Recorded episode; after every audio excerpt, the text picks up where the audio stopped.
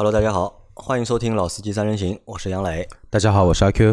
呃，今天是我和阿 Q 两个人双簧啊，双簧啊，我和阿 Q 的二人转啊。那在节目开始之前啊，我和大家说一下我们商城那个会员卡的事情啊。那我们的会员卡在本月的月底，应该就是在本周就要结束售卖了，对吧？如果大家想买这张会员卡的话，请抓紧时间。目前这个会员卡已经卖过了超过两百张了，已经。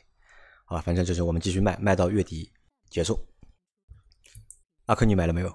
阿 Q 买了，阿 Q 买了，阿 Q 肯定买了。我们自己的小伙伴也也买了，就是我们自己的会员卡。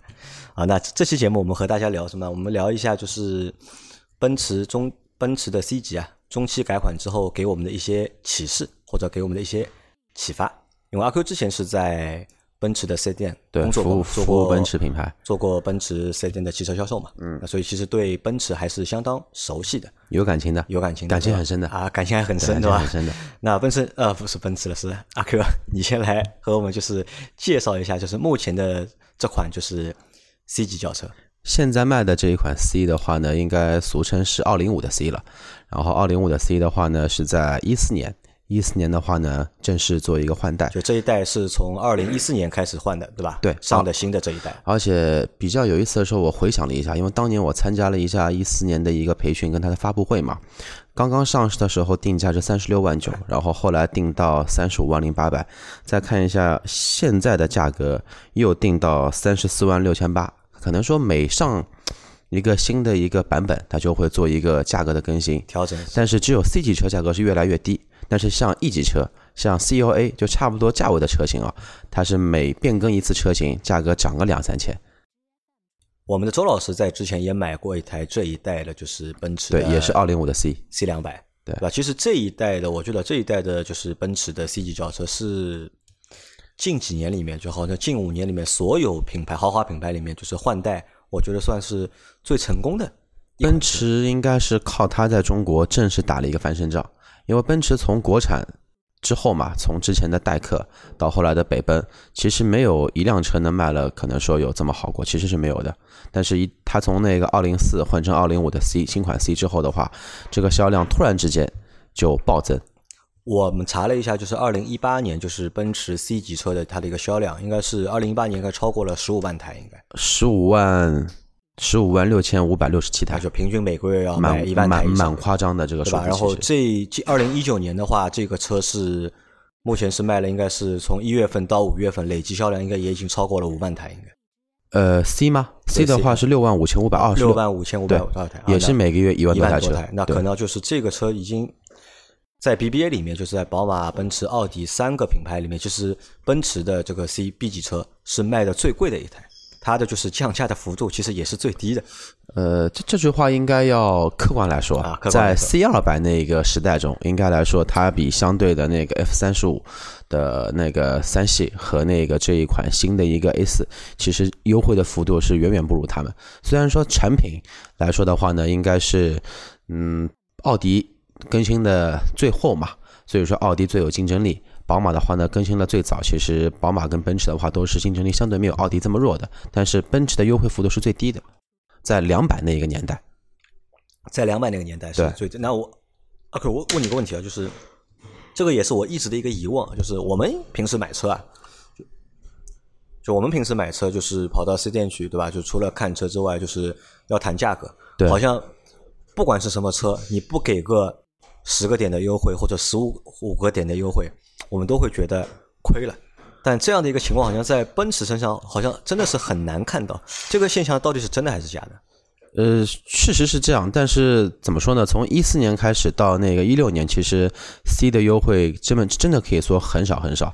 那么什么时候优惠开始大的话呢？其实是从一六年一六年的年中年底开始，然后有差不多将近八到九个点的这么一个优八到九个点。对，然后 C 最多的时候，除了一些像一些超级库存车，或者说一些 Formatic 四驱的一个两百的版本那种厂方的强奸车。然后能优惠超过百分之十以上，基本上的一个正常的车车辆，优惠幅度都不会超过百分之十。啊，对你们来说，就是当时超过百分之十已经算是巨惠了。对，因为其实超过百分之十就意味着这辆车的一个净销差是亏钱的，是亏钱，在十以内是挣钱的。但是我们去买奥迪也好，买宝马也好，A 四和宝马三系，其实我觉得就是没有二十个点，十五个点是起谈的嘛。对，没有二十个点，觉得这个车买亏了。对的，那这个我觉得，你觉得当中最大的原因在哪里？还是因为这一代的一个 C 级车，无论从外观、从内饰、从空间，怎么说呢，都抓住了我们的一个需求。外观。有品牌在，而且外观确实漂亮。内饰的话呢，要论豪华，呃，可以说没有这这个级别的一个豪，对对，这个豪华度确实是更豪华一些。而且当年的一个一四年新款 C 上市之后的话呢，C 有一个绰号，C 的绰号呢叫什么呢？叫小 S。小 S。对，现在现在的话呢，小 S 这个称号是 E，这个是小小 S。呃，一个是小 S，一个是中 S，一一个是 S 嘛。现在是这么一个区分。当年它其实就是个小 S。好，那。这个是之前就是这一代 C 级车的一个情况，其实就是价格比较高，然后优惠也比较少，然后销量还是非常的就是坚挺。对，还要抢着要啊！虽然说白色抢打破头还要去抢，虽然说是卖不过奥迪的 S L，但是比宝马的三系卖的可能要还会多一点，对吧？那这一次就是其实它在应该是在年中吧，就是也不是年中，应该在上半年年头年头年头已经完成了它的那个就是中期的中期换代，对对吧？那这次的中期改款就换了一些什么东西？先从外观说吧。外观说的话呢，从车头往车车尾说，呃，包围我们说套件换，呃，也做了一个更换。现在的话呢，跟之前一样，也是有那个运动型跟轿车型，就俗称是大标跟小标嘛。然后车灯换了，从之前的透镜式的 LED 换成现在被人吐槽比较多的那种反光板式的 LED 了。那这个算减配吗？这个严格意义上，从成本上来说的话，算是做了一个减配。然后，但是他现在给你做了一个选项，你可以加钱升级到几何多光束。但是你买个 C 还是求求一个性价比嘛，也没人会去选这个东西。然后还有就是说，轮毂的样式跟之前的两百那一个年代的一个轮毂有一些小区别，但大小还是一样的。这个是一个外观。内饰的话呢，其实最主要的还是方向盘。方向盘，方向盘的话呢，跟 E 的一样，是那个双指 Touch 的一个触控的一个方向盘。外观的话呢，也比较骚气了，手感也比较好。还有关键的就是被人吐槽最多的液晶仪表和那中跟和那个中控屏幕黑框很大的那一块七寸的屏幕换都换掉了。然后中控屏的话呢，换成十点二五英寸，然后仪表的话呢，换成了那个十二点三的一个一个液晶的一个虚拟仪表。但是整体的效果来说的话呢，只只能说跟之前的那个液晶呃数叫机械式的来比的话呢，有很大的一个提提升，但整体的效果好像还是整体的效果，你其实要跟宝马跟奥迪去比的话呢，其实还差那么点味道。但这个内饰我觉得改到就是其实还不如就是新的那款 A 级，对，好像新的 A 级给的是太惊艳了，太惊艳，太惊艳。但但是杨磊有看到过低配版的新 A 级吗？呃，没有看过，就是两个 iPhone 四，在在那个屏幕中间是两个 i iPhone 四，这个。比较有意思一点。那其实在这一次就是中期改款的过程当中，还有一个改了一个很重要的一个东西，就是车的标号也改掉了，对吧？我们以前就是卖的最多的那一台就是 C 两百，这个标号现在是没有了，没了，对吧？现在只有是 C 幺八零和 C 二六零，还有 C 三百。但是这个标号变成理论上，如果以前是 C 两百和 C 二六零嘛，对吧？C 两百应该是一个低功的一个版本，对，最早的 C 二六零是一个高功的版本，对，最最早其实是两百跟二六零，后面的话呢是幺八零、两百跟三百，因为后来的话呢，它中功变成高功了，然后增加了一个一点六 T 的一个高功，所以说是分三个动力的一个等级。但现在比较比较有意思的就是，按照我们以往的一个对于车后面的标号。不管是大众、宝马、奥迪，后面字数越大，肯定动力代表越大，排量会越大。你像大众都出来什么五八零了，对吧？三三零啊，三八零啊，五五零、五八零这种都会有。然后奥迪嘛，四五五五零五五，那宝马还是比较正常的，三零三零二五二八，对，二五二八。然后奔驰的话呢，从二零升级到二六，它排量但变小了，排量从二点零 T 的老的那个 M 二七四换成现在的一个一点五 T 的发动机。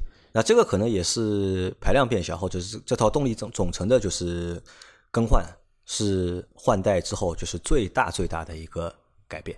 对，其实也是很多人觉得现在下不了手很大的一个原因吧。但是从呃销量销量来说，可能说我们刚刚做完一期那个销量的排行榜嘛，好像没觉得有什么差异。因为这期节目其实就是我们在上周的那集就是销量排行节目的衍生出来的。一期节目，因为当时我们是想做一集关于就是为什么奔驰要把一个 2.0T 的发动机换成一个 1.5T 的发动机，对吧？他他他们到底是怎么想的嘛？其实那个时候是想去吐槽一下的，对吧？作为一个就是豪华品牌，作为一个豪华品牌里面的一个 B 级车，对吧？你是一个 1.5T 的发动机，对吧？这个其实是有点看上去是奇怪的。但是我们在做完那一期就是销量的节目之后，发现打脸了啊，打脸了，对吧？这个销量其实还是非常硬。在整整个就是车市就是销量退坡的一个情况下面，就是奔驰的 C 级车的销量其实还是非常的坚挺。对，可以说没有任何影响，或者说同比有一些小的增幅，这个是最让人看不懂的一件事情。好，那这个是我们。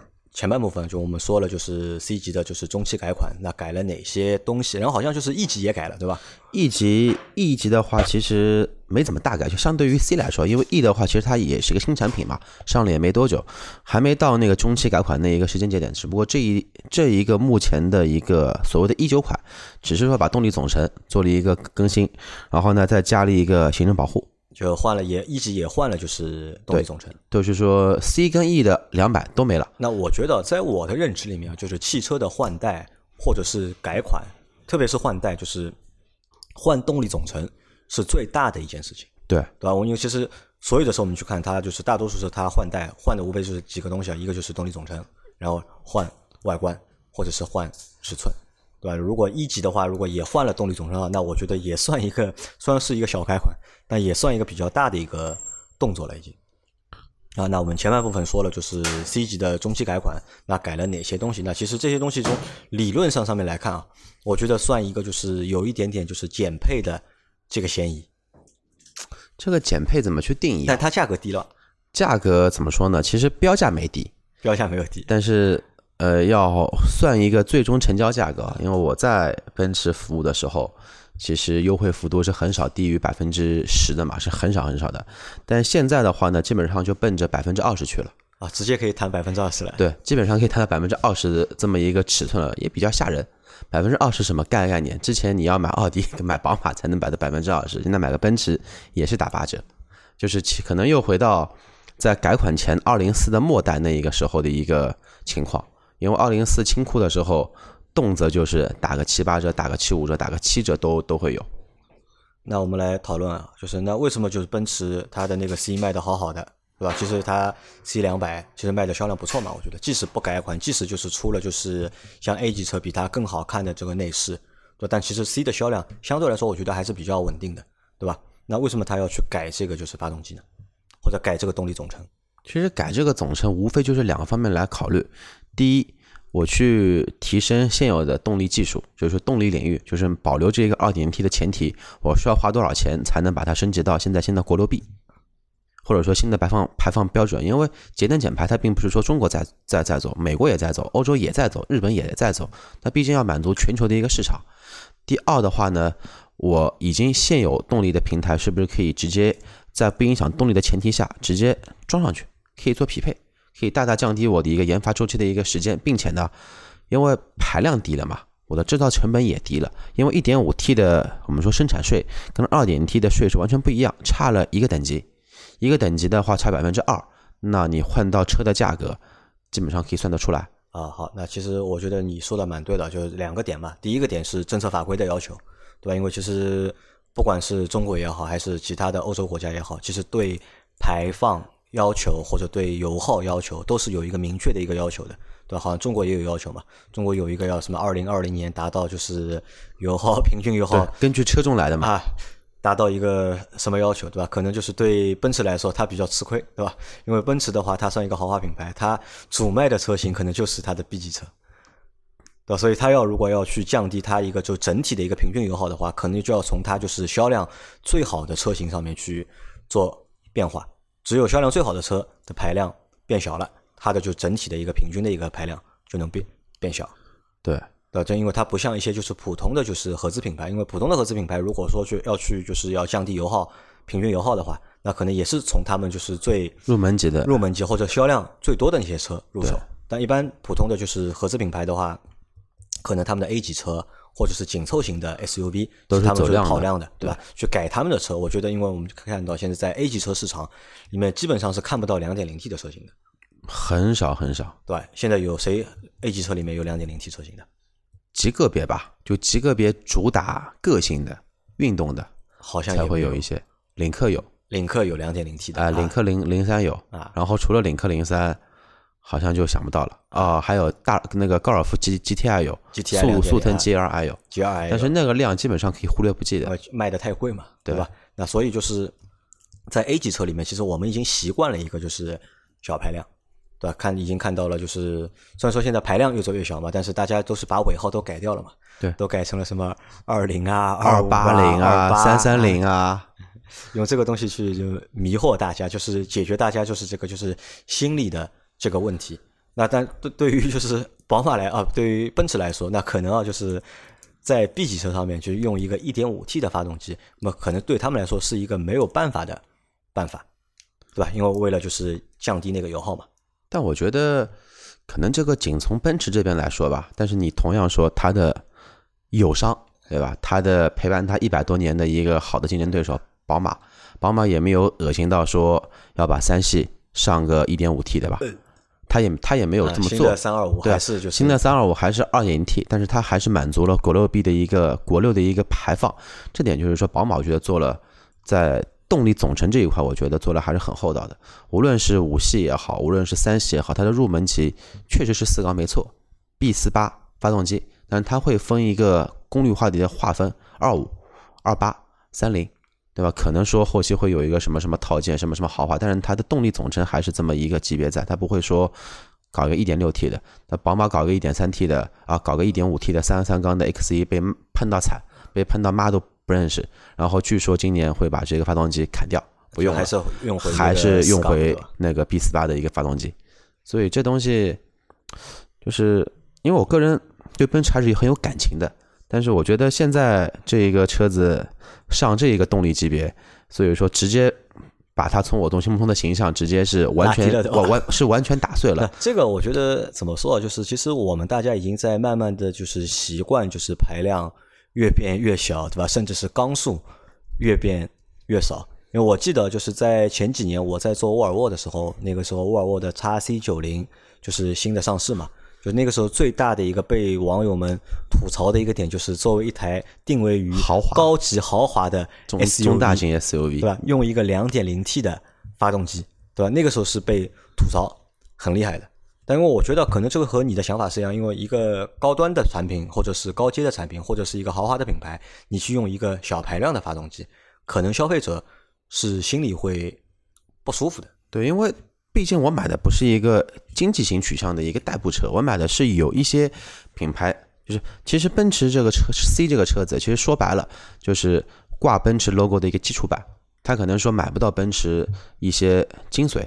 或者说它的一些特点其实是买不到的，就客观来来说。那我举一个例子，其实杨磊前面跟他有也有聊过，就好比说我去买一台劳斯莱斯，他给了我一个六缸的，你觉得这个说出去会有什么一个影响？或者说我买了一台超跑四缸的，对吧？我花了三百万、四百万买了台法拉利，哎，他因为节能减排了，他给我个四缸的。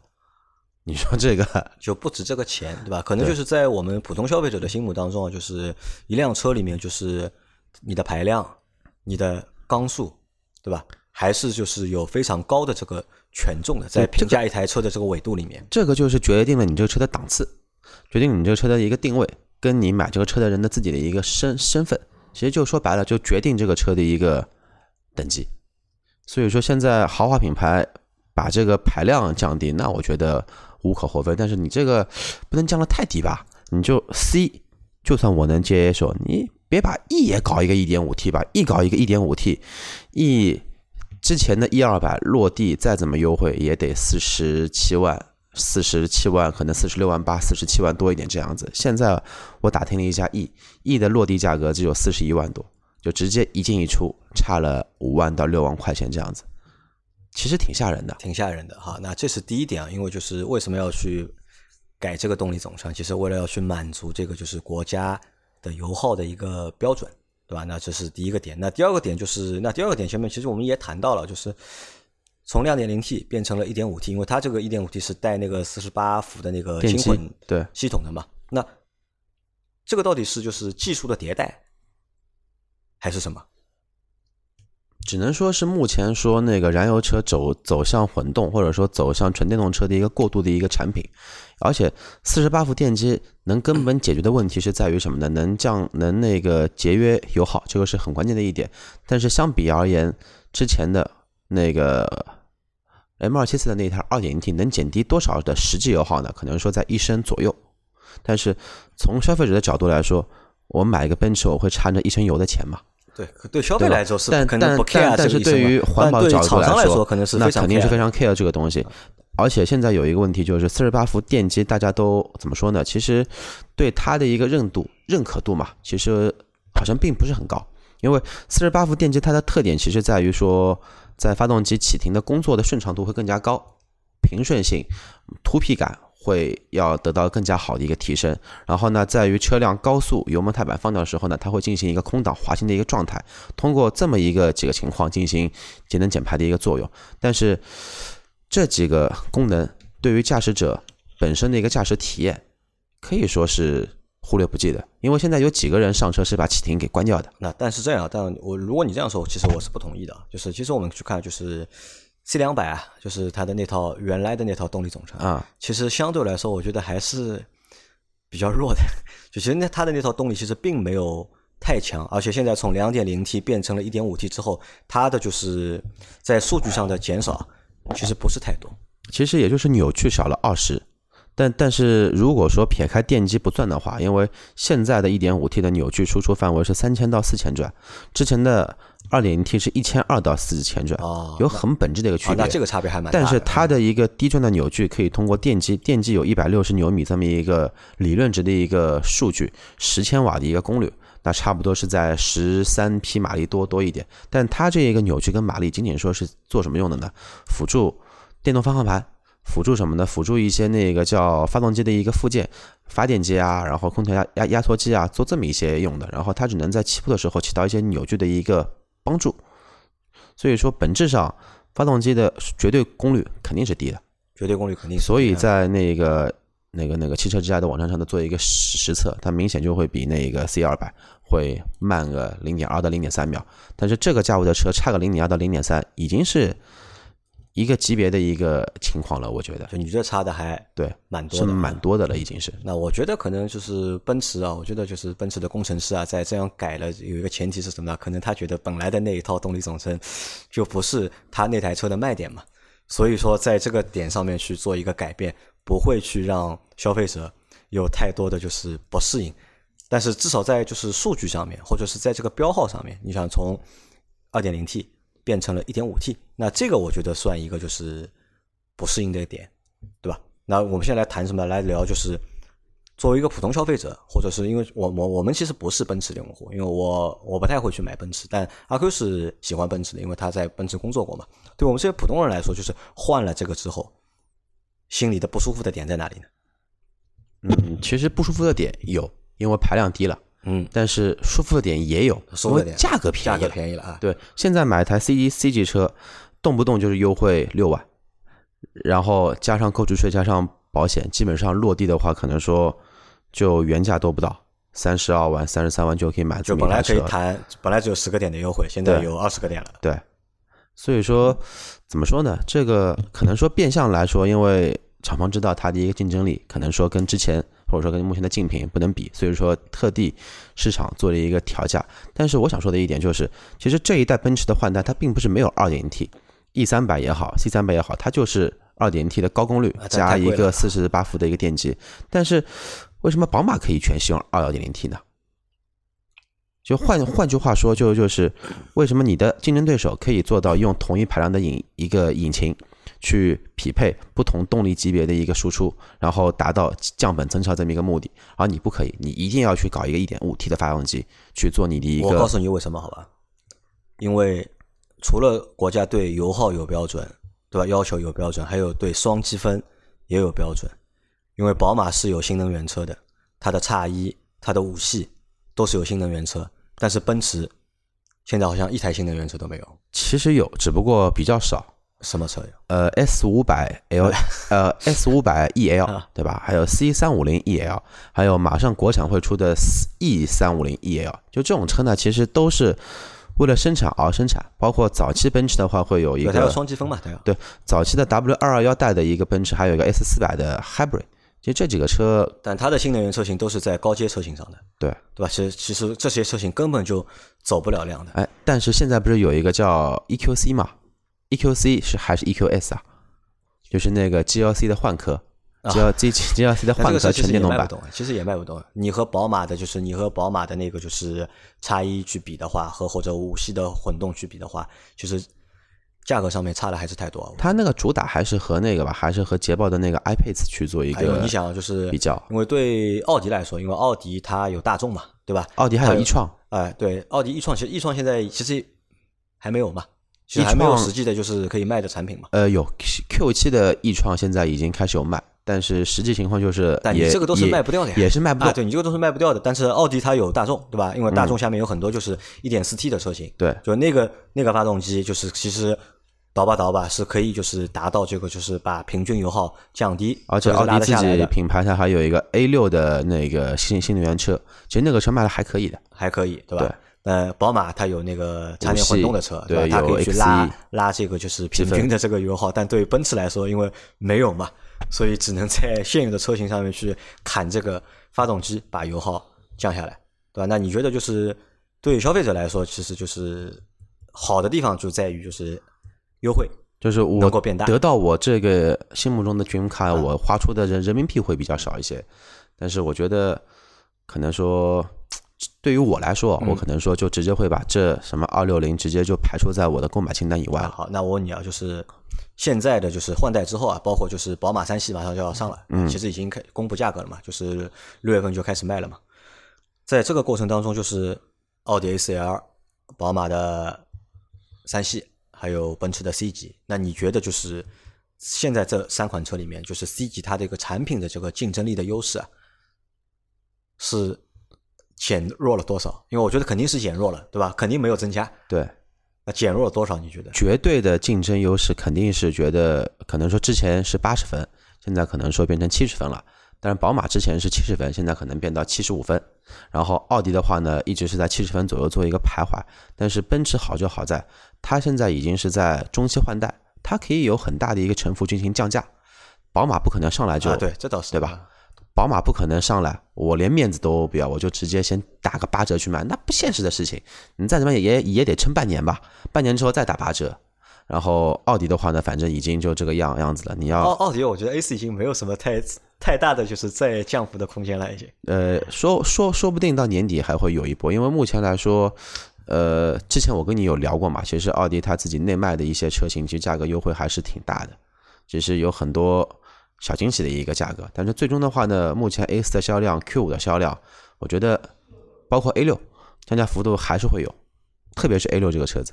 但其实啊，就是整一个就是前面我们聊到的那些东西里面，我觉得就是透着什么呢？透着一呢是透着奔驰本身的一个无奈，因为它呢，其实我觉得就是在大家都在做新能源车的过程当中，它其实是落后的。对它完完全是断档。对这个落后就直接导致它在就是政策层面它会吃很大的亏，对吧？一一旦在政策层面吃亏了之后啊，就只能去靠去改现在的车型去解决这个问题。那这是一个一个点。那第二个点是什么？第二个点也是。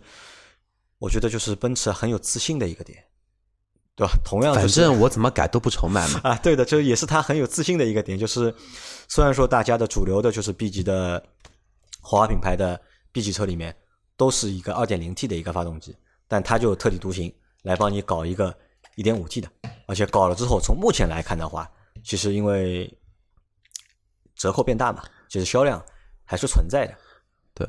我突然想到这么一件事情，呃，当年的第一个 D 级车推出 2.0T 的一个四缸发动机的品牌，你还记得吧？我不记得。捷豹 XJL，嗯，当年被骂了死惨死惨的这么一个品牌，然后之后紧跟着它推出四缸的其实是宝马七系，七系的 2.0T 的四缸，其实后来是七系走量最大的一个最大最大的一个我们说七系的一个系列，然后现在。但是还是要靠降价嘛。现在就换到奔驰 S 也有也有四缸的嘛，S 目前到目前为止啊还没有四缸，但以后可能会出四缸。没有四缸，到目前为止最入门的还是那个三五零，还是六缸的啊，还是六缸对吧？对。那在这个过程当中，就是还有一个点是什么？还有一个点，我觉得就是奔驰啊，就是它对把握就是消费者或者至少是中国消费者这个就是能力上面，我觉得还是值得让人佩服的。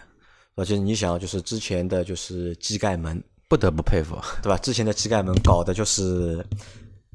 全国皆知，都有都有都有个段电视台了。我今天那个陪我一个小伙伴去看了那个 AMG 的 GT 五零，他本身就是想买 CLS 三五零的一个基本上钉钉的这么一个客户，然后就因为机盖门的事件，他说我虽然知道漏油是概率问题，而且这个车进口车品质不会这么差，我相信我的人品也不会漏油，但是我不能让别人知道我这个车是六十六万漏油的奔驰车。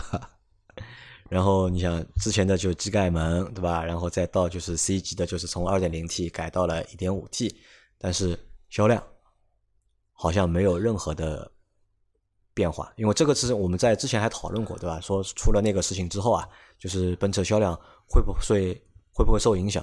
然后阿 Q 好那个时候是很直接的告诉我就不太会。受影响，对，奔驰还是奔驰，就是你不是有一句话就是嘛，你大爷永远是你大爷，你大爷永远是大爷，奔驰永远是奔驰，对吧？好吧，那这期节目我们就先聊到这里啊。就关于我想加一句，就是这个一点五 T 的一个轻混，我觉得什么车上面用的最适合？Smart，Smart，啊对对，Smart 也不用去，对 Smart 你不要说那个呃最入门的用，对吧？最入门的还是用零点九 T 或者说一点零 T 的，你巴博斯可以上一点五 T 加轻混嘛？但没地方装啊，可能。呃，放心，肯定有第一地方装。国外的大牛已经改过了，对吧？自己改了，你不要说改那个一点五 T 的，都人家都塞了一个摩托车的一个引引擎，然后都塞过二点零 T 的引擎，都塞过，都是 OK 的。好，那关于就是奔驰 C 级中期改款从二点零 T 变成了 1.5T，对不对？如果大家有什么就是想法，或者有什么就是你们觉得想说的，那可以就是在节目下面给我们评论。大家可以一起再聊一聊啊，可以在群里面再继续讨论讨论，好吧？那这期节目就到这里，感谢大家的收听，拜拜，拜拜。